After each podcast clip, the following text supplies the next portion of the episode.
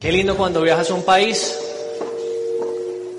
y vas viajando no en representación solamente de tu equipo, sino de tu país. Un día dice no directamente desde Guadalajara, ayúdenme a recibir, sino directamente desde México. Ayúdenme a recibir directamente desde México a Nuevo Diamante. Y van a decir tu nombre. Y eso va a pasar, eso va a pasar. Y yo realmente estoy muy contento de compartir con ustedes, voy a contarles mi historia. Eh, de repente hay mucha gente aquí que pues, nunca ha escuchado ninguno de mis audios o de mis padres y no conoce la historia, pero quiero que sepas que venimos de orígenes muy humildes, una familia clase media, trabajadora, los, los papás de mi mamá, eh, mi, mi, mi abuelo era mecánico, mi abuela modista, gente muy sencilla, muy soñadores, muy trabajadores, sacaron adelante tres hijos. Mi mamá es la de la mitad, primero está mi tío Miguel, luego viene mi mamá y finalmente mi tía Marta. Y por otro lado mi papá, sus, eh, mis abuelos vienen del campo, mi papá se crió en el campo. Gente común y corriente. Y bueno, pues básicamente empecemos desde el principio. Yo soy el mayor de tres hermanos. Aquí estoy yo, luego sigue Natalia, luego sigue Silvia. Nos llevamos 16 meses. En esa época mis papás no tenían televisión, así que hacer el amor era la única forma de entretenimiento y nos tuvieron bien seguiditos, ¿no? Nacimos pegaditos. Una familia pues muy linda, mi padre tenía sus negocios, mi madre igual, trabajadores incansables, tenían buen estilo de vida, lo que no tenían era tiempo, siempre se quejaban de que no tenían tiempo. Entre ellos discutían, pues porque nunca había tiempo. O sea, el problema en ese momento, gracias a Dios, no era de dinero. Les iba bien, pero no tenían tiempo. Mi mamá llegó a un punto de inflexión en su vida una vez que llega a la casa y Silvia, mi hermanita menor, le estaba diciendo mamá a la nana. Por eso les decía en la primera parte que uno en la vida no obtiene ni el resultado que quiere ni el que se sueña, sino el que uno tolera. Y en ese momento ella dijo, yo no tengo por qué tolerar ver crecer a mis hijos horizontalmente, yo puedo ser mamá de tiempo completo. Y desde ese momento se le metió a ella ese sueño en el corazón. Hoy en día tiene una campaña que se llama Mamá vuelve a casa. Seguramente muchos de ustedes la conocen, pero esto surgió no hace unos dos años que se creó, sino en el momento en el que ella entra a la casa y escucha que Silvia le estaba diciendo mamá a la nana. Ella alza la niña y dice, mi amor, no, no, no, la mamá no es ella, la mamá soy yo. Pero quien compartía todo el día con la niña, quien le cambiaba el pañal y le daba tetero, ¿quién era? La nana. Y de repente tú estás diciendo, bueno, ¿y eso qué tiene que ver con el negocio? Y tiene todo que ver. Porque si haces esto en serio y te haces profesional haciendo esto, vas a construir un activo, te vas a encargar de la parte más sencilla en toda la operación, vas a tener tiempo. Y tú decides cómo utilizas ese tiempo. Qué maravilla poder utilizar ese tiempo con la familia, con los seres que tú más amas. Una vez hicieron una pregunta a una audiencia de empresarios muy exitosos. Y les dijeron, algunos de ustedes tienen carros de alta gama. ¿Quién tiene carro de alta gama? Y la mayoría levantaron la mano. Dijeron eh, la persona que estaba dictando la, la, conferencia, ¿dejarían esos carros de alta gama todo el día en manos de uno de sus empleados? No, ¿cómo se te ocurre? O sea que sus hijos son menos importantes que sus carros. ¡Pah! Al corazón, ¿sí o no? Al corazón, directo y al corazón. Pero es verdad. ¿Cuál es el punto? Que mi mamá en ese momento decide empezar a hacer algo diferente, empezar a buscar oportunidades. Se pone de rodillas y le empieza a pedir a Dios una oportunidad para poder vivir distinto. Y en la joyería llega un día un puertorriqueño, un señor de muy buen perfil, joven, se llama Pedro Hernández.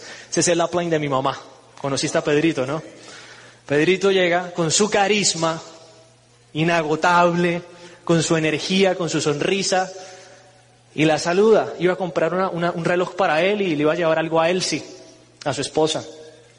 Mi mamá estaba en el counter y él empieza a hablar con mi mamá y le cayó bien a mi mamá. Y mi mamá le dice, ¿y tú qué haces aquí en Colombia? Y él le dice, pues fíjate, eh, estoy haciendo la apertura de un mercado, trabajo con una multinacional americana, él siempre con una visión increíble del negocio. Trabajo con una multinacional americana, estoy haciendo apertura de mercados, eh, arranqué por Colombia, pero mi meta es expandirme por toda América Latina y estoy buscando socios en Colombia para hacer equipo. Y mi mamá, ¡pup! Fíjate que eso es un discurso que genera curiosidad. Tienes que tener un, discurso que genere curiosidad en tu prospecto. Se llama eh, speech elevator, o sea, un discurso cortito, que si tú vas de un piso 0 a un piso 10, puedas hacer un contacto. ¿Ok? Y entonces él tenía un buen discurso de contacto. Le dice, Claudia, ¿por qué no nos juntamos con tu esposo en mi hotel? Estaba en el Dan Carlton de Bucaramanga. Almorzamos y yo les cuento de qué se trata la oportunidad que estoy desarrollando. Y mi mamá salió ese día a la joyería emocionada. ¿Por qué? Pues porque ella le estaba pidiendo a Dios una oportunidad y Dios se la estaba dando en ese momento. Y entonces se va y habla con mi papá y le dice, no sabes, nos van a presentar un proyecto que se ve sumamente interesante. Sentémonos con Pedro, es un puertorriqueño y le explicó buen perfil, todo. Él nos va a contar de qué se trata. Y mi papá se cerró. Así de mente y de corazón le dijo, Claudia, olvídese, dígale a ese señor que no estamos interesados porque una oportunidad más, un proyecto más significa o sea, menos tiempo para la familia y más compromiso. Dígale que no, que muchas gracias. Y mi mamá le dijo una frase que lo convenció de estar en esa reunión. Le dijo, dele una oportunidad a una oportunidad. ¿Qué tal que sea algo bueno? Dale una oportunidad a una oportunidad. Quizá hoy estás aquí como invitado. Dale una oportunidad a una oportunidad. Y entonces mi papá le dice, ¿sabes qué? Vamos, vamos. Y se sentaron con el puertorriqueño. Estaban ahí en el hotel tomando el almuerzo y él les empieza a hablar de crear activos, de negocios de nueva economía. Les empieza a transmitir una visión súper avanzada del proyecto. Mis papás no entendieron nada porque ellos así de inteligencia financiera y todos estos conceptos no tenían ni idea. Eran empresarios tradicionales que se habían hecho a pulso, de cero, a ensayo y error. ¿Se entiende? Sin tanta información. O sea, como decimos en Colombia, a la brava, como se pueda, ¿me entiendes? Pero les llama mucho la atención. Pedro tiene una postura increíble. Les dice, miren, yo no sé si esto sea o no sea para ustedes, pero aquí hay unos cassettes para que escuchen. ¿Quién conoció los cassettes? Ya revelaron la edad. No, mentira. Yo también los conocí. Yo me acuerdo que eso se vomitaba y con un lapicero había que hacerle así como una cirugía para meterlo otra vez la cinta, ¿sí o no? Y Pedro, en esos cassettes, les dejó la historia de Luis Costa, Iván Morales, Lourdes Enríquez, Sergio Charo Rivera, leyendas de este negocio. Mis papás conectaron con esa información y le dijeron, Pedro, queremos saber más. Y Pedro los invitó a una convención en Atlanta, 40 mil personas o algo así. Llegaron, se sentaron, la mayor parte de la convención en inglés, no entendieron mucho, pero fueron muy inteligentes. Mis papás con su conclusión. Mi papá acude a mi mamá y le dice, Claudia, es imposible que este tipo sea tan rico y contratar 40 mil americanos para convencernos de que esto funciona. Así que llegaron a Colombia y empezaron a construir en serio el negocio. Se comprometieron.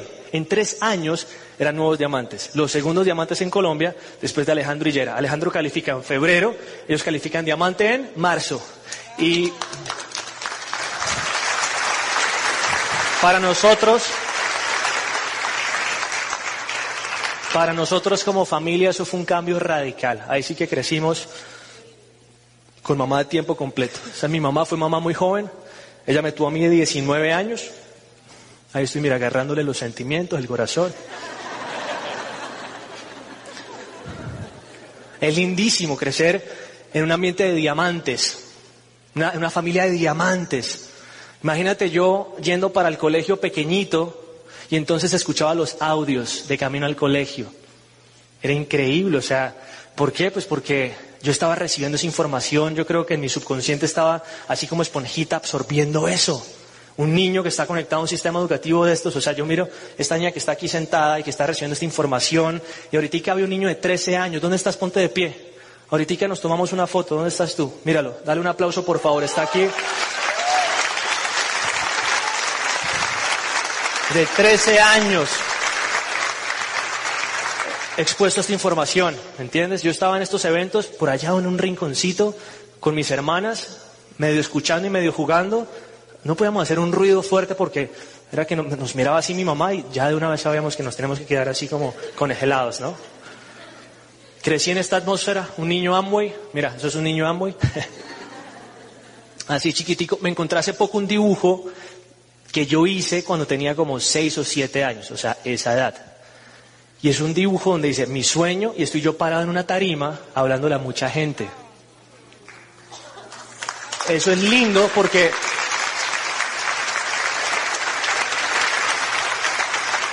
yo no aprendí a soñar solo. Tuve papás soñadores que me contagiaron eso, la capacidad de soñar.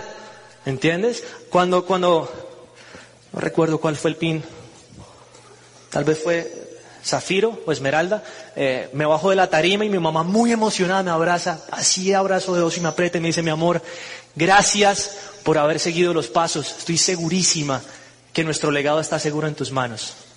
Y yo la abracé y le dije, no, no, no, gracias a ti por haber pisado bien, porque me mostraste cuál era el camino. El punto es que nada, crecí en esta familia maravillosa, Después de Diamante mis padres compraron una casa hermosa, teníamos eh, campos de golf, canchas de tenis, natación, equitación, estudiamos en el mejor colegio de Bucaramanga con mis hermanas, socios de dos clubes, carrito de golf, cuatrimoto, una vida soñada. Mira, estoy yo recibiendo algún diploma chiquitico, este es mi papá, Omar Orduz, y mi mamá, y las profesoras, que se peinaban pues muy diferente en esa época, ¿no? Mira mis hermanitas y a mí. Éramos felices, o sea, hoy vemos las fotos y decimos, pues no tenían mucho sentido de la moda nuestros papás, pero éramos muy felices, ¿me entiendes? O sea,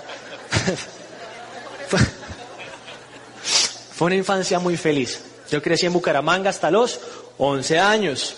Pero Fernando Palacio dijo una vez en un audio algo que yo creo que es verdad. La vida cambia de la noche a la mañana. Un día llegamos del colegio como era usual, tipo 4 de la tarde, a la casa. Y mi papá nos recibe y nos dice, niños, necesito que se alisten rápido, terminen sus tareas porque en la noche vamos a ir a cenar con su mamá. Ok. Terminamos tareas, nos cambiamos y nos fuimos a una pizzería. Nos sentamos, pedimos la pizza. Normalmente siempre mientras llegaba la comida nos íbamos a jugar con mis hermanitas, pero esa vez mi papá nos dijo, no, necesito que se queden acá porque necesitamos hablar de un tema muy serio con ustedes. Yo tenía 11, Natalia Iba para 10 y Silvia de 8 para 9. Estamos allí sentados y llega la comida pues, y mientras estábamos comiendo, mi papá dice, niños, eh, tomamos una decisión, no tiene nada que ver con ustedes, mis amores, una decisión que su mamita y yo estamos tomando, nos vamos a separar. Y yo creo que fue como uno de los momentos más difíciles para mí en la vida, o sea, era un niño, no entendía por qué estaba pasando eso, y yo simplemente empecé a llorar. Y mi mamá pues me empieza a sobar la espalda y me dice, mi amor, no, no te preocupes, todo va a estar bien. Tu papá y yo vamos a seguir siendo amigos, vamos a compartir mucho tiempo juntos, pero tomamos la decisión de que no vamos a vivir más los dos. Y mi mamá luego dice algo, dice, y, y yo tomé la decisión de que quiero expandir el negocio en Bogotá. Así que terminan el año escolar y nos vamos para Bogotá. Ah, para un niño es muy difícil, ¿me entiendes? O sea, enfrentarse a la separación de los papás. Si ustedes están casados y tienen niños, luchen hasta el último día por ese matrimonio.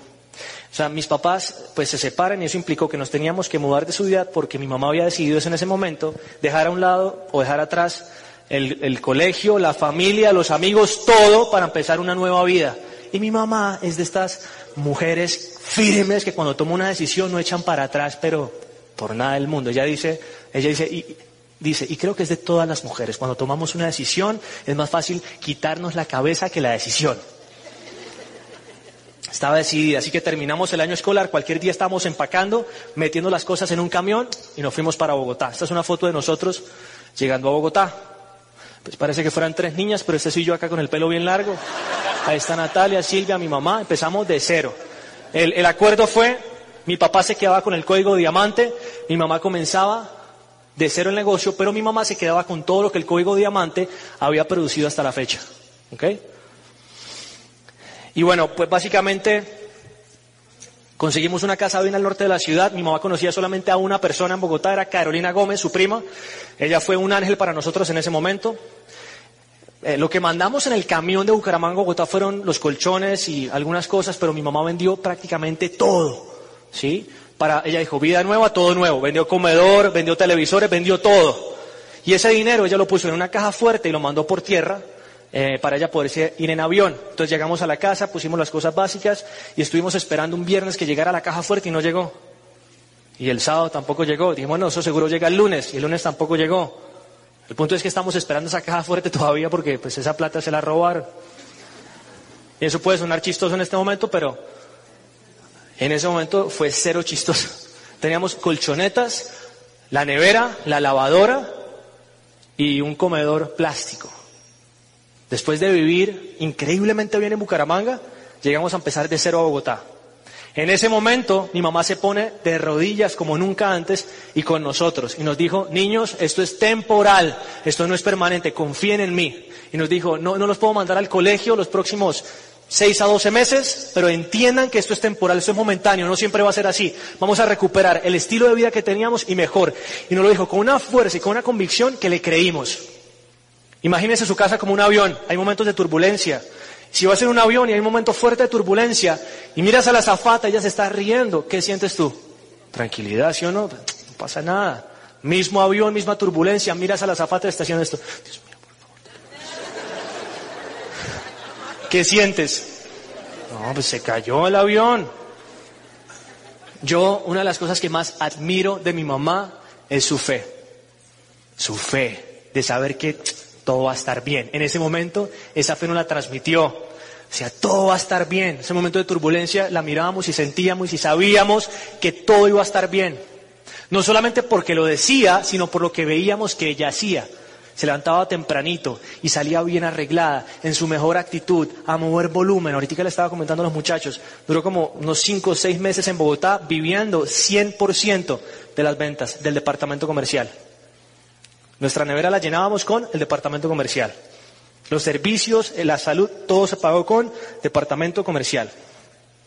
¿Ok? Entonces nos dice mi mamá, yo les prometo que tan pronto califique Rubí, vuelvo y los matriculo. Esa fue la promesa.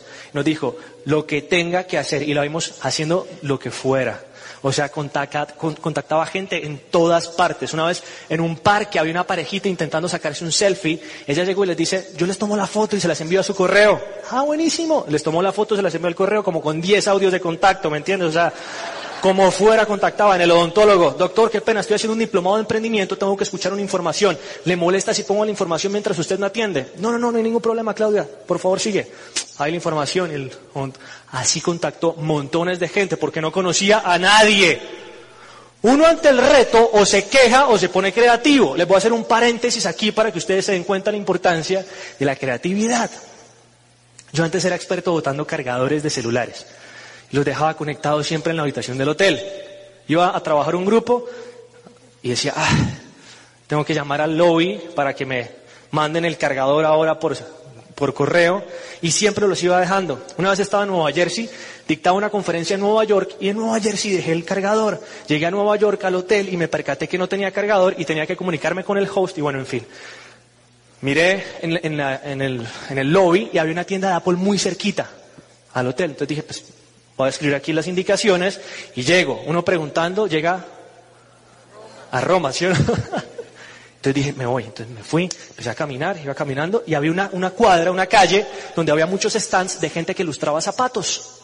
Entonces te decían, ¿quieres, te gustaría que te ilustre los zapatos? Y yo iba con afán, decía, no, no, no, muchísimas gracias, qué pena, buen día, salud.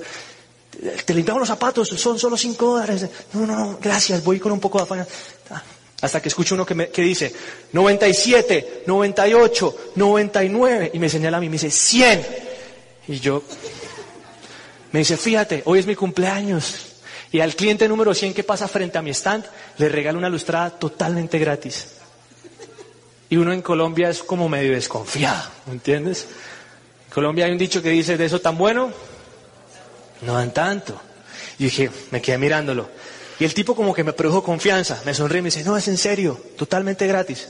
Si me quieres dar un tipo algo, está perfecto, pero totalmente gratis. Por favor, déjame limpiar tus zapatos. Yo, bueno, gratis, ¿no? Sí, sí, ok. Me senté. Y entonces me empieza a hablar y me dice, ¿y qué tal Manhattan? ¿Cómo lo has pasado? ¿Vienes por trabajo, por placer? Y me empieza a hacer conversación y me cae muy bien el tipo. Pensé en contactarlo y todo. Y finalmente termina y me dice, listo, ya está, que tengas un buen día. Y yo, ya, así nomás. Me dice, sí, sí, ya te puedo decir buen día. Yo, bueno, pues gracias. Y, y luego me devuelve, espérate, es tu cumpleaños, ¿no? O sea, ¿cuánto cobras normalmente por limpiar los zapatos? Y me dice, no, solo seis dólares. Y yo me saco la billetera y tenía diez. Le dije, feliz cumpleaños, que Dios te bendiga y que tengas un excelente día. Y me fui y lo escuché. 97, 98, 99. Un tipo creativo, ¿me entiendes? O sea, ante el reto o te quejas y te lamentas o te pones creativo. Volvamos a la historia. En ese momento mi mamá se hubiese podido quejar en, Bogotá. No conozco a nadie. ¿Qué hizo? Se puso creativa. Ponte creativo, siéntate y piensa. ¿Cómo lo resuelvo? ¿Cómo lo resuelvo? ¿Cómo yo lo resuelvo? ¿Me entiendes? O sea, un niño cuando tiene un problema se queja. Yo un día me empecé a quejar con mi mamá y con Carlos Eduardo y me dijeron esto. Me dicen, mire, le falta asumir mucha responsabilidad y madurez en la vida.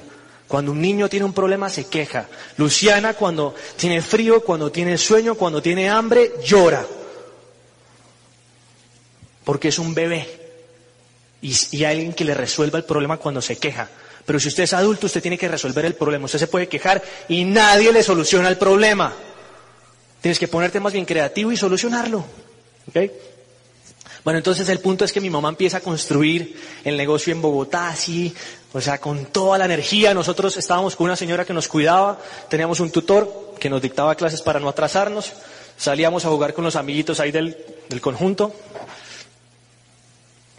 Y pues básicamente pasaron casi, pasó casi un año, casi un año, y mi mamá pues logra ese nivel de rubí en Bogotá. Pero trabajando, pero no te imaginas todos los días, con una pasión, con una fuerza. Su razón éramos nosotros. Una vez se fue a hacer un curso de liderazgo, taller Optimus o algo así se llamaba. Y entonces el, el, coach le dice, bueno, vamos a hacer una cartelera de sueños, muchachos, porque vamos hoy a identificar cuál es esa razón. Mi mamá puso una foto de mis hermanas y mía en esa cartulina. Y ya, esa era la razón, ese era el sueño. ¿Entiendes? Total, que ella califica a Rubí. ¿A dónde expuso eh, mi mamá su organización? A los eventos de Carlos Eduardo Castellanos. ¿Por qué? Pues porque mi mamá y Carlos eran amigos. Carlos iba como Esmeralda a hacer eh, seminarios al grupo de mis papás en Bucaramanga, que eran diamantes. Entonces mi mamá llama a Carlos y le dice, Carlos, estoy empezando un grupo en Bogotá, quería saber si puedo conectar a la gente a tu organización. Y Carlos Eduardo le dice, Claudia, lo que necesites, cuenta conmigo. Lo que necesites cuenta conmigo, lo que te puedo apoyar con mucho gusto. Y mi mamá empezó a conectar a la gente al grupo de Carlos Eduardo. Cuando califica a Rubí en el seminario, pues mi mamá nos sentó allí. Estábamos en primera fila con una pancarta, ¿no? Y mi mamá le dice a Carlos, oye, yo quisiera que me reconocieran como Rubí en este seminario. Y Carlos le dice, Claudia, tú eres diamante, yo no te puedo reconocer en frente del grupo como Rubí. Y mi mamá le dice, Carlos, no es por mí, es por ellos. Y nosotros estábamos ahí con la, así con la pancarta. Sabíamos lo que significaba. ¿Qué significaba Rubí? Volver al colegio. Mira, ahí está nuestro primer día de clases en Bogotá, con los uniformes. Eso ha sido muy para mí, ¿entiendes?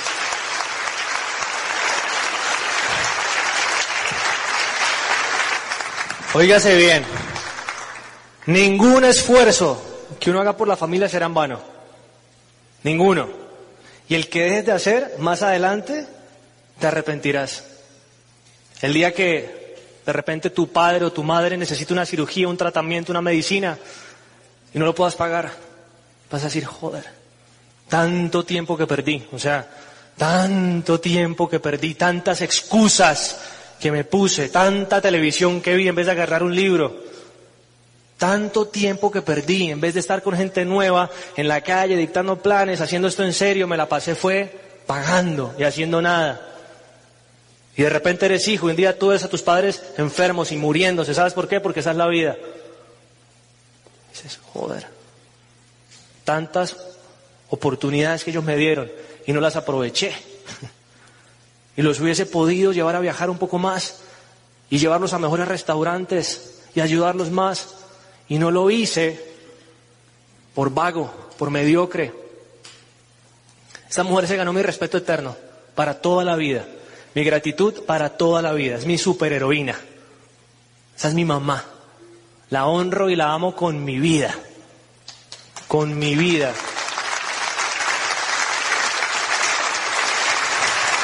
con, con la historia de vida de esta leona, esta emprendedora. Ella, su primer emprendimiento fue comprar alpargatas. ¿Entiende alpargatas? Las pintaba, las compraba en la plaza de mercado, las pintaba y las vendía. Vendía lapiceros, lápices, borradores en el colegio, emprendedora desde niña. Y luego tenía una joyería de las más importantes en la ciudad. Ingeniería de sistemas. Bueno, el punto es que después de, ver la historia de vida de mi madre, yo llegué a una conclusión. Y es que Dios no se queda con los sueños de nadie cuando hay trabajo de por medio. Dios no se queda con el sueño de nadie cuando hay trabajo de por medio. Si te puso un sueño en el corazón, te puso las herramientas para lograrlo. Punto. Yo no tengo duda de eso. El tema es que mi mamá logra el nivel de rubí, mi papá se desenfoca en el negocio en Bucaramanga, deja caer su negocio de nivel de diamante a nivel de zafiro. Y pues básicamente lo pone en venta. A mi mamá le llega un correo, mi mamá se firma frontal de ese código. Le llega un correo diciendo que, pues mi papá diciendo que iba a vender el, el negocio, que lo estaba ofertando entre sus frontales. Mi mamá llama inmediatamente a todos los frontales. Le dice, ese negocio es mío. Todos le dijeron, Claudia, eso es obvio. Eso es obvio, el negocio es tuyo. O sea, si hay alguien que debería comprar ese negocio, eres tú. Mi papá estaba pidiendo X cantidad de dinero, esa X cantidad de dinero mi mamá la pidió en muchos bancos y en ningún banco le aprobaron el crédito. Ahora yo quiero que veas el respaldo que tenemos con nuestro socio, con Amway. Un día la llama Miguel Francisco Arismendi, expresidente de Amway Colombia, hoy en día pues, lo dirige José Páez, que fue presidente de México. Y pues básicamente la llama Miguel Francisco le dice, Claudia, cuéntame cómo estás de tiempo mañana 10 a.m. Mi mamá le dice, estoy libre. Ok, vente para mi oficina que te necesito urgente. Ok, mi mamá se va para Amway, muy puntual como siempre, se sienta allí a esperar, la hace pasar Miguel Francisco y le dice, Claudia, recibimos la noticia de que Omar está vendiendo su negocio. Cuéntame, ¿tú estás interesada en comprarlo? Mi mamá le dice, pues obvio, Miguel. El tema es que he estado solicitando préstamos y en ningún banco me lo han aprobado. Le dice, quédate acá, dame 10 minutos. Mi mamá se queda en la oficina, agarra un libro, empieza a leer, se va Miguel Francisco y regresa con una sonrisa oreja a oreja. Le dice, Clau, y le agarra el hombro.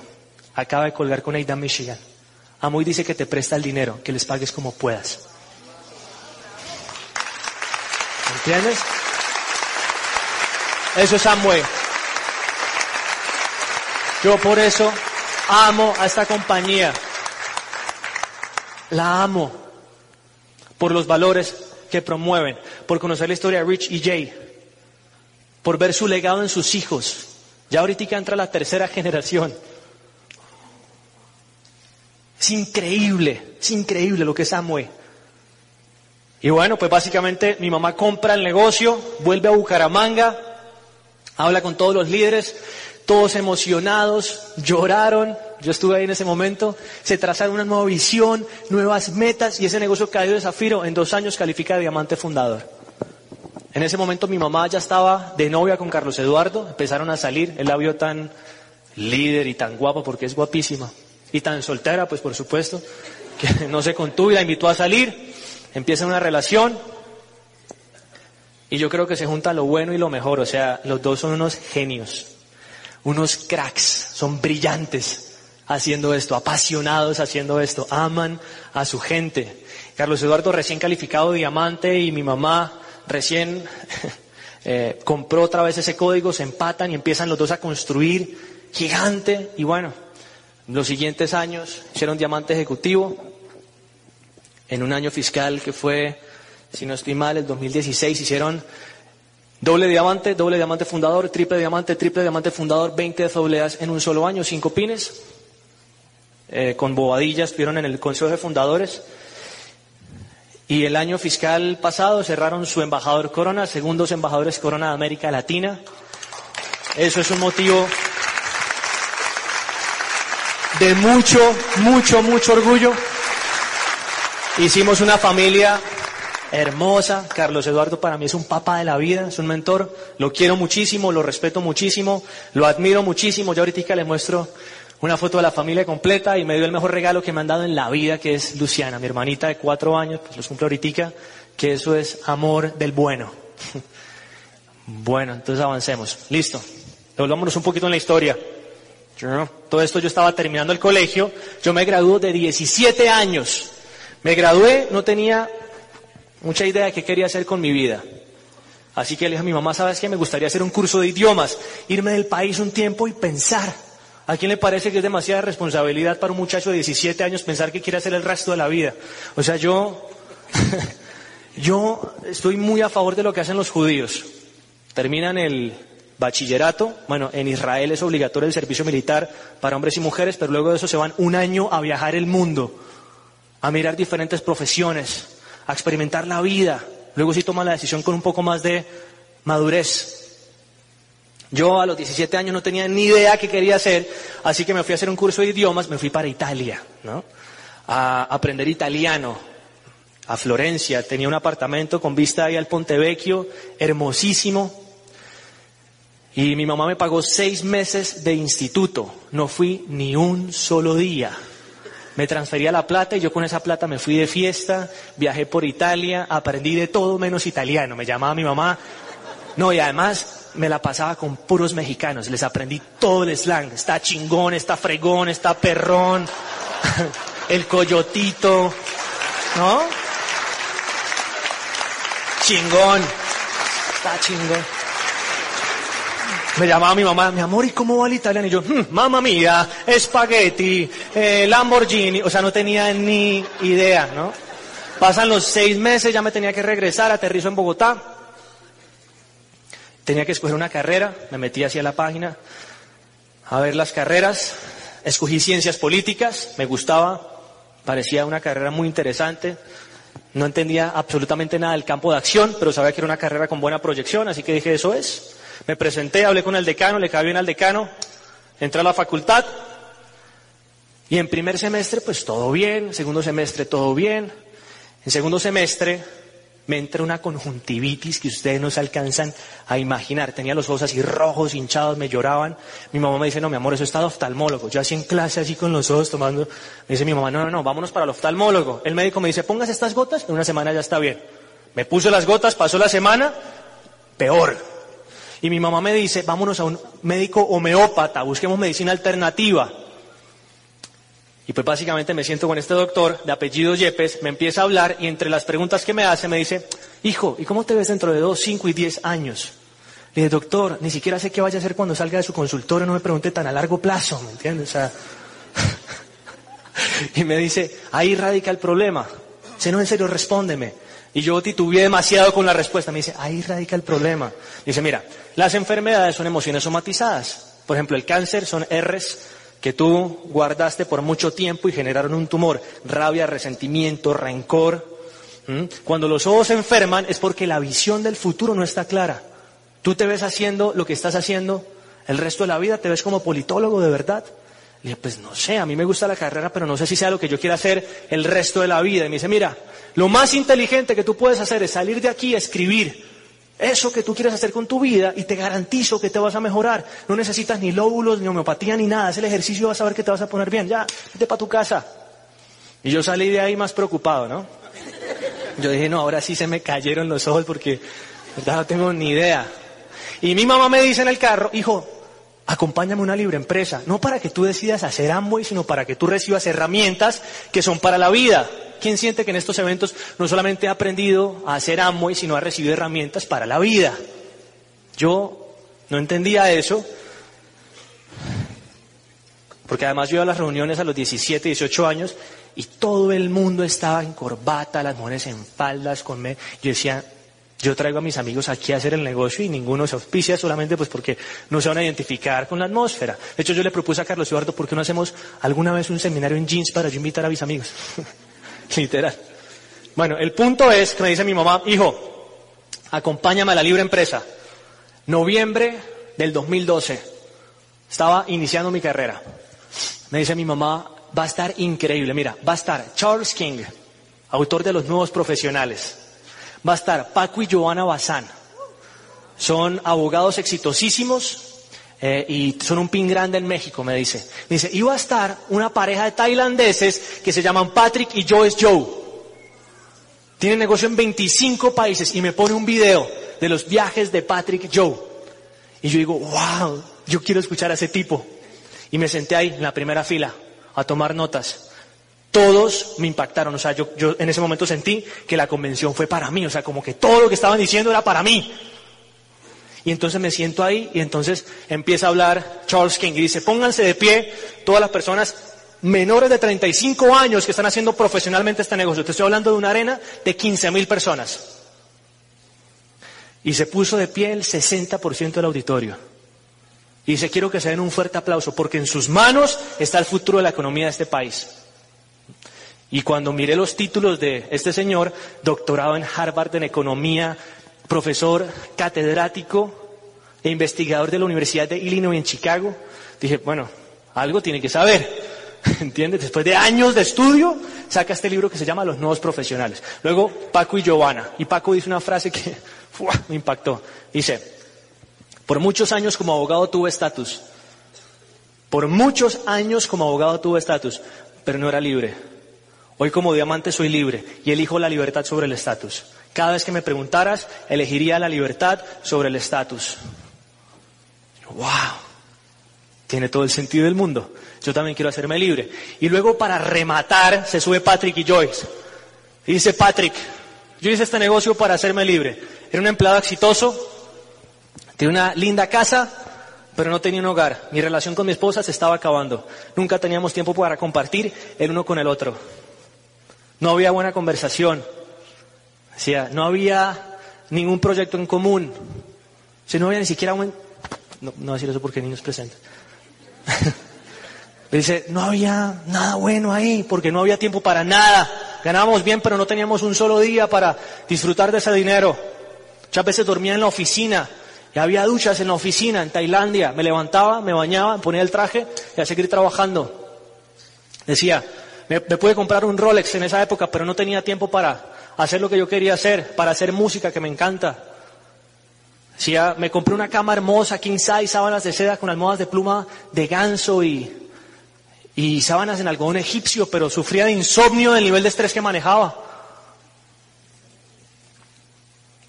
Luego empieza a hablar sobre la libertad y sobre viajar el mundo y expandir el negocio y su visión. Y yo conecté con Patrick. Y yo me acuerdo salir de esa libre empresa en noviembre del 2012 y decirle a mi mamá, ¿sabes qué? Dame más información que yo quiero entender bien cómo yo a los 18 años pude empezar a hacer esto profesionalmente. Me pasó el negocio del siglo XXI, Escuela de Negocios, Padre Rico, Padre Pobre, mis primeros tres libros en este negocio. Y luego empecé a leer me, enamoré de los libros. Yo en la universidad leía por obligación, pero aquí empecé a leer porque me enamoré de los libros. Empecé a leer La magia de pensar en grande de David Schwartz. Piense, hágase rico Napoleón Hill. Las 21 leyes irrefutables del liderazgo de John Maxwell. Cómo ganar amigos e influir sobre las personas de Del Carnegie. Con esos libros en la cabeza uno va caminando diferente por la vida. Eso fue en noviembre. En diciembre alquilamos un apartamento en Manhattan para pasar eh, 24 y 31. Y en Nueva York coincidimos con Teo y Maribel Galán y sus hijos. Teo Galán Jr., Kendrick y Bianca. Después de una obra de teatro, de un musical, Teo me dice, hey Omar, vamos con Kendrick por una cerveza. Bueno, está bien, vamos. Nos fuimos y, sentados en la mesa, Tedito me empieza a decir, ¿y tú ya arrancaste el negocio? También es segunda generación, diamante de República Dominicana. Tiene 29, 30 años. Le digo, no he arrancado el negocio Teo porque estoy enfocado en mi carrera en este momento. Pero más adelante seguro lo empiezo. dice, brother, eso no tiene nada que ver. Yo estoy terminando negocios internacionales. Él en ese momento tenía 23 años. Me dice, acabo de calificar Zafiro, estoy generando ingresos superiores a los 3.500 dólares al mes. Acabo de comprarme un Audi A4 convertible. He construido el negocio con puros jóvenes. Nuestro movimiento se llama World Crowns, Coronas del Mundo. Y me empieza a mostrar fotos y me dice, ¿qué tan loco sería que tú empezaras esto mientras estás en la carrera y cuando salgas de la universidad elijas si ejerces tu profesión por gusto y no por gasto? ¿Qué tan loco sería que tú salieras de la universidad con un negocio en movimiento? Me dice, si yo lo hice, tú lo puedes hacer. Y le dije, Tedito, ¿sabes qué pasa? Que en Colombia no hay jóvenes haciendo el negocio. ¿Sabes qué me respondió? Este crack me dice, mira, eso no es una amenaza, eso es una oportunidad porque tú pudieras ser pionero en tu generación. Lo que hace falta es liderazgo en tu generación. Si tú lo entiendes, le vas a ayudar a otros muchachos a entenderlo. Entiéndelo y hazlo porque vale la pena. No me lo estaba diciendo ahora mi mamá, ¿Me entiendes? Me lo estaba diciendo una persona pues casi de mi edad que ya tenía muy buenos resultados. Y yo en ese momento dije, ¿por qué no? Al día siguiente iba caminando con mi mamá por la quinta avenida, agarré la mano y le dije, ¿sabes qué? Ayer estaba hablando con una segunda generación en y como yo, me di cuenta que los hijos de los médicos, algunos querrán ser médicos, los hijos de los abogados, algunos querrán ser abogados, los hijos de los ingenieros, algunos querrán ser ingenieros, los hijos de los diamantes, queremos ser diamantes. Así que cuando regrese a Colombia yo quiero que tú me enseñes, porque yo voy a empezar ese negocio en serio. En serio. ¿Me dio miedo? Claro que me dio miedo empezar. Yo recuerdo mi primera llamada a mi mejor amigo Sergio Santos, sonaba el teléfono, pim, pim, luego entra a correo de voz y yo por dentro pensé, yes, o sea, qué bueno que no contestara. O sea, tenía miedillo. A mí se me parece el haber arrancado el negocio, haber saltado en paracaídas. Mi primera conferencia internacional fue para Paco y Giovanna Bazán. La primera, una charla TED, compartida tarima con Delfino Treviño, en Tijuana. Hice la charla y luego en la cena de líderes, mi host, que se llama Jorge, me dice, oye Omar, ¿qué quieres hacer mañana? Digo, brother, pues no sé, conocer Tijuana. Dice, pues de Tijuana ya conociste lo más importante, lo más emblemático. Yo estaba pensando en llevarte a saltar en paracaídas en San Diego. Y yo era estas personas que decía, ni loco, o sea, ni porque me paguen, salto yo de un avión en un paracaídas. ¿Quién, quién no saltaría, pero ni obligado de un avión, sí o no? Yo era de esas personas. Y yo le digo, mira, eh, se los juro, no es, no es mentira. Había en la charla TED hablado sobre el miedo y cómo vencerlo. Y le digo, mira, ¿sabes qué? A mí, a mí la verdad eso me da como miedo. Y el tipo se queda mirándome y me dice, te lo juro, me dice, qué incoherente. Estabas hablando ahorita que el miedo se, se, enfrentaba con acción. Enfrenta tu miedo, ¿no? Y yo me sentí fue como retado. Le dije, ¿sabes qué? Pues vamos a saltar entonces mañana, ¿no? Total, al día siguiente me recoge, nos fuimos a San Diego. Yo esa noche creo que ni dormí pensando en el vacío que iba a sentir cuando saltara de ese avión. Cruzamos la frontera y antes de montarte en el avión, pues primero tienes que pagar, cuesta como 300 dólares, luego hay que darle a aceptar y aceptar y aceptar a un montón de cláusulas. Y para resumirte las cláusulas por cuestiones de tiempo, diría algo así, si algo le llega a pasar, ¿quién lo manda a usted a saltar desde un avión? Porque te pintan los peores escenarios, o sea, si el paracaídas no se abre, si el instructor se desmaya, si el avión se explota, ¿no? Literal. Y uno tiene que darle a aceptar y aceptar a todo eso. Yo en un punto ni seguí leyendo. Yo dije, pero ¿para qué me hago esta tortura? O sea, ya, acepta. Luego te pasan a una salita y hay un instructor y te va enseñando, pues que tienes que agarrar el arnés cuando sal, el, ¿cómo se llama? El, pues sí, el paracaídas cuando saltes, eh, te tocan la espalda, ya puedes abrir los brazos, te dicen cómo tienes que poner las piernas, te dicen lleve la boca cerrada, porque si la lleva abierta nos cae a nosotros saliva en la cara por ley de gravedad y es bien asqueroso. Y luego si te pasan al avión, eso toma 13.000 pies de altura y antes de que se abra la escotilla, hay un momento súper incómodo porque uno se tiene que sentar en las piernas del instructor, entonces uno va ahí es que...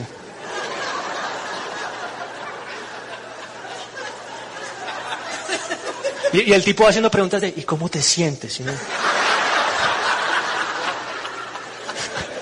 No, y si eso era incómodo, después toca caminar con el instructor, ¿no? O sea, hay que caminar así. Entonces, ahí, 3, 2, 1, ¿está listo para saltar, sí o no? Si no saltas, no te regresan el dinero, eso es una cláusula. Estás ahí. 3, 2, 1, ¿listos?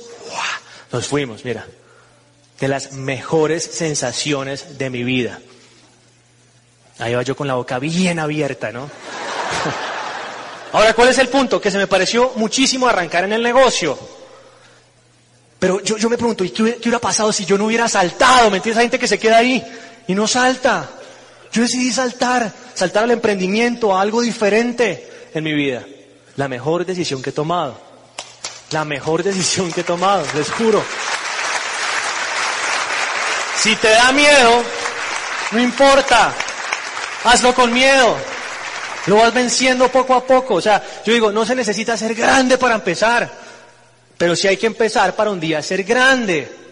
No se necesita ser grande para empezar. Empieza donde estás, con lo que sabes, con lo que tienes. No se necesita ser grande para empezar, pero empieza para que un día seas grande. Y yo empecé a contactar. La mayoría de mis amigos me dijeron, no. Ah, yo pensé que solamente me había pasado a mí. pero empecé a contactar gente en la universidad. Este fue mi primer frontal, Juan Esteban Franco. Lo recuerdo con mucho cariño. Yo me acuerdo que hablé con todos mis amigos, ninguno quería entrar y yo me tuve que poner creativo. Me mandé a hacer una camiseta que decía jóvenes sin jefes. Yo les juro que me sentaba en las clases en la universidad así, así, así, así. A ver si alguien me preguntaba, ¿y eso qué es? Ese fue el primero que me preguntó en una clase de macroeconomía.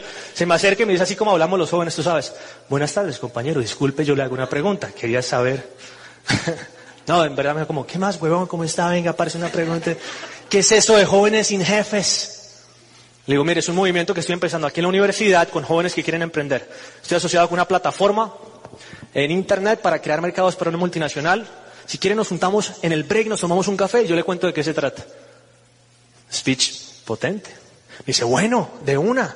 Pasó la clase de macroeconomía, nos fuimos para el cafecito, para el, sí, la cafetería, y yo le empiezo a explicar el plan. Eso fue un plan como de una hora y media, o sea, un plan demasiado largo. Y mi plan es sencillo porque entre más sencillo, más duplicable. Y entre más duplicable, más masificable. Y yo le dicto este plan con las 16 formas de generar ingresos con el negocio de Amway, o sea, la historia de la compañía, ¿me entiendes? Le expliqué creo que patente por patente, o sea, un plan largo, ¿no? Y él todo el tiempo asintiendo así con la cabeza. Y al final le pregunto, bueno, Juan Esteban, ya, ese es el negocio. ¿Está listo para entrar? dice, está buenísimo. Le digo, de todo lo que le expliqué, ¿qué fue lo que más le gustó? Me dice esa camiseta suya de jóvenes sin jefes, donde me manda a hacer la mía. y entró. Fue mi primer sí. Me dio confianza.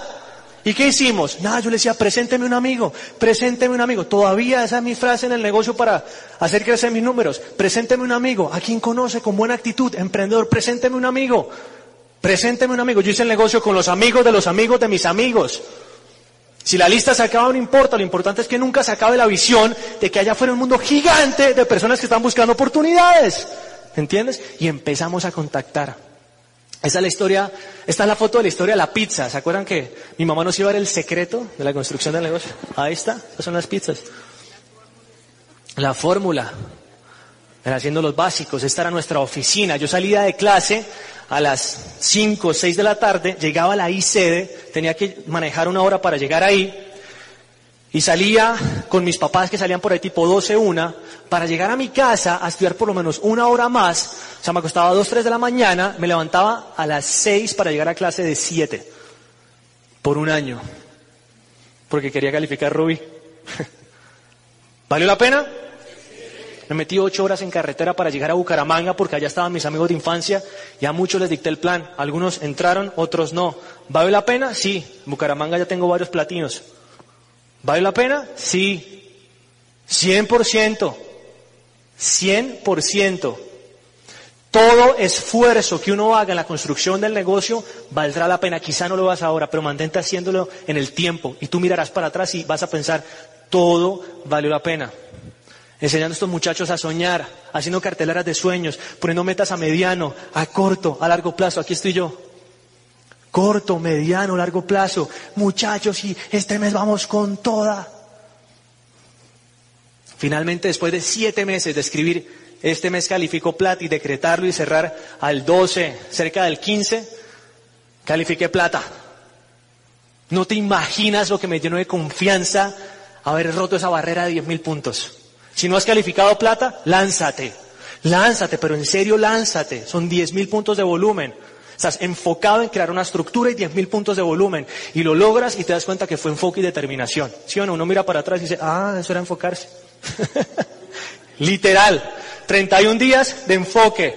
Todos los días cuentan. Es maravilloso cuando te pones esa meta y te levantas pensando, ¿cómo hago para auspiciar más personas hoy? ¿Cómo hago para cerrar más volumen? ¿Cómo hago para tener más gente en la próxima junta? Ahí estás haciendo a muy pro se llama Momentum Pro, ¿no? Significa que todos son profesionales aquí haciendo Amway. Esa es la forma profesional de hacer Amway, realmente trabajando el negocio para elevar indicadores y lograr resultados. Ahí les va esta frase. Toda calificación se da cuando hay un líder con una meta enfocado por un periodo de tiempo determinado, haciendo actividades para elevar indicadores de auspicio, educación y volumen. Se las repito, está larga, ¿no? Toda meta se da cuando hay un líder enfocado en un objetivo por un periodo de tiempo determinado, haciendo algunas actividades que les permita incrementar sus indicadores de auspicio, educación y volumen. O sea, cuánta gente está entrando a mi negocio todos los meses, cuánta gente se está educando y cuánto volumen se está facturando. Ahí está. Cuatro años después, Esmeralda de Colombia. Ahí fue un cambio de vida, me independicé, compré mi carro, el que yo soñaba, empecé a viajar el mundo. La promesa se hizo realidad. Si tú te quedas en este negocio el tiempo suficiente haciendo que funcione, hasta que funcione, las recompensas también van a ser para ti un día y las vas a vivir en familia. Cuatro principios que rigen nuestro negocio. Familia, libertad, esperanza y recompensa. Todo lo que yo he vivido en este negocio lo he vivido de forma íntegra. La esperanza la he vivido en familia. En ese momento de dificultad de nuestra vida, lo que nos dio esperanza era tener una oportunidad. Hoy en día la recompensa y la libertad la vivimos también en familia. Todo se vive de forma íntegra. Aprende a disfrutar del camino. Aprende a disfrutártelo. Yo un día escuché a José, José Obadilla, decía, tú no tienes que llegar a diamante para ser feliz, tienes que ser feliz para llegar a diamante, disfrútate el proceso. Decía, cuando se nos rajaba una, una persona con Gustavo Ramírez, nos reíamos, O sea, él dice, yo me he reído por tantos años construyendo este negocio, me lo he disfrutado muchísimo. El negocio realmente está diseñado para que te lo disfrutes, no para que te lo sufras. Omar, o sea que tú nunca has tenido momentos de dificultad en tu negocio. Claro, pero ¿sabes qué pasa? Que en mi mente rajarme nunca fue una opción. Nunca, porque yo sabía lo que había al final en la película. Mucha gente se queda viendo la foto, la dificultad del momento. Yo sabía lo que había al final del camino. Mientras mucha gente se rajó por falta de fe, yo me mantuve dictando planes, dictando planes, dictando planes, porque yo sabía lo que había del otro lado, ¿se entiende?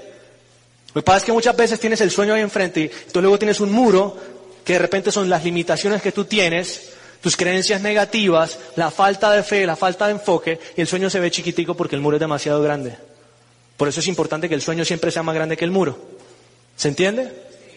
O sea, tener un sueño suficientemente potente que te mueva. Mi sueño, yo los tenía clarísimos porque mis padres los estaban viviendo, tener libertad de tiempo, viajar el mundo. Por eso aprendí a disfrutarme el camino. Disfrútate el camino tú también. Disfrútatelo al máximo. Cada vez que tú puedas, dale gracias a Dios porque te dio una oportunidad y la facultad para hacer que este negocio funcione. Lo lindo de Amo es que es un negocio totalmente noble. ¿Cuántas veces puedes intentar el esmeralda o el diamante? las que tú quieras. Y por mantenerte intentando un día llegas. Y qué maravilloso llegar al PIN, pues pasar por el PIN. Porque no es llegar a diamantes, ayudar a seis familias en este país a vivir mejor. ¿Cuántas familias estás dispuesto a ayudar? Ahí está la familia completa. Carlos Eduardo, María Camila.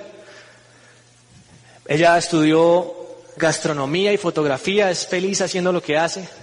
Mis hermanas, hasta el momento ninguna hace el negocio, pero estoy seguro que lo van a terminar haciendo. Natalia, summa cum laude en psicología, brillante, habla cinco idiomas. Ahorita está en Alemania haciendo un curso de alemán porque está pensando en iniciar su maestría en Alemania. Silvia, a ver, Silvia, Silvita, ah, se fue hace dos días para Barcelona, está estudiando allá marketing y comunicación de la moda en el Instituto Europeo de Diseño. Está a cinco meses de terminar su carrera y quiere hacer su maestría en Londres. Está Lucianita, la bebé de la casa, y mi hermano gemelo, próximo diamante de Colombia. Ahí está. Decretado. Decretadísimo.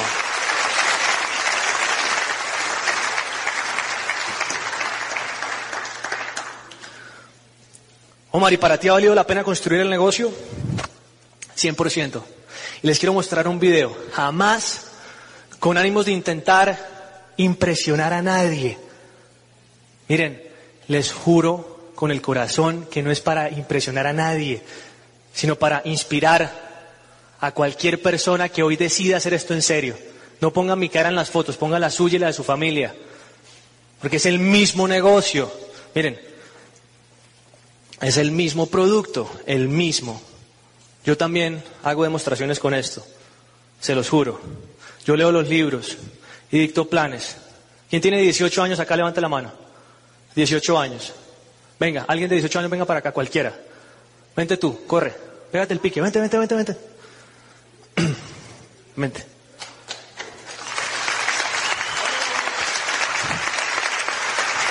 ¿Qué más? ¿Cómo te llamas? ¿Cómo? Mauricio. Mauro, siéntate acá conmigo un segundo. Yo a los 18 años empecé a leer. Yo tengo 24, este año cumplo 25. No te llevo tanta ventaja en la vida, es un poquitico. A tu edad yo agarraba estos productos y hacía demostraciones. Por ejemplo, con este agarraba un pitillo y le ponía así la puntica y decía, mire lo rendidor que es y soplaba. ¿Alguien hizo alguna vez esa demostración? Y salía a la calle, en la universidad, en todos lados, a contactar gente nueva. Estaba soñando con hacer esto, brother. No te imaginas. ¿Entiendes? Si yo paso este video, no es para intentar impresionarte a ti, Mauro. Es para que tú veas que si yo lo hice, tú también lo puedes hacer. Y cualquiera lo puede hacer. Gracias por estar acá, por creer. Y de verdad que este país necesita más muchachos como tú. Dale, siéntate. Ve. Bueno.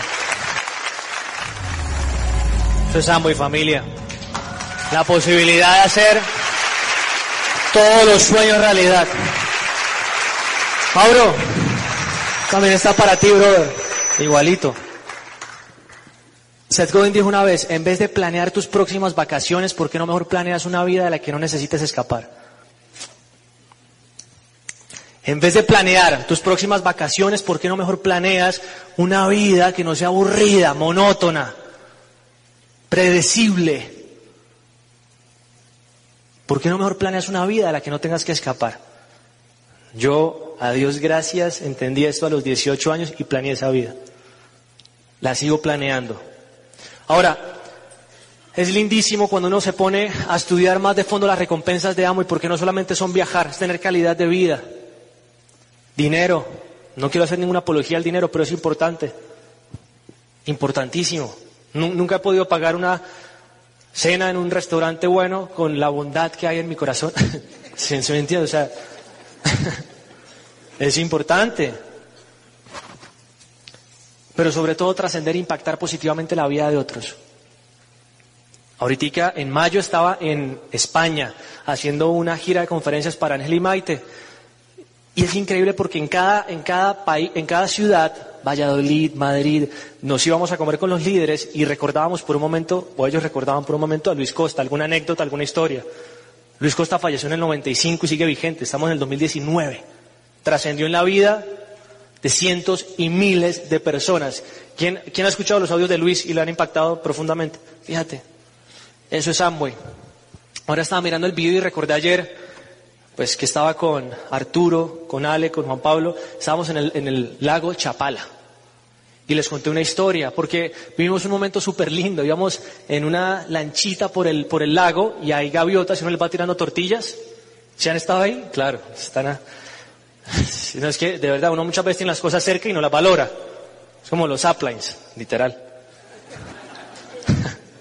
Y entonces yo les dije, oigan, ¿saben que esto es un momento para mi maleta? Y les conté esta historia, se la voy a contar. Uno,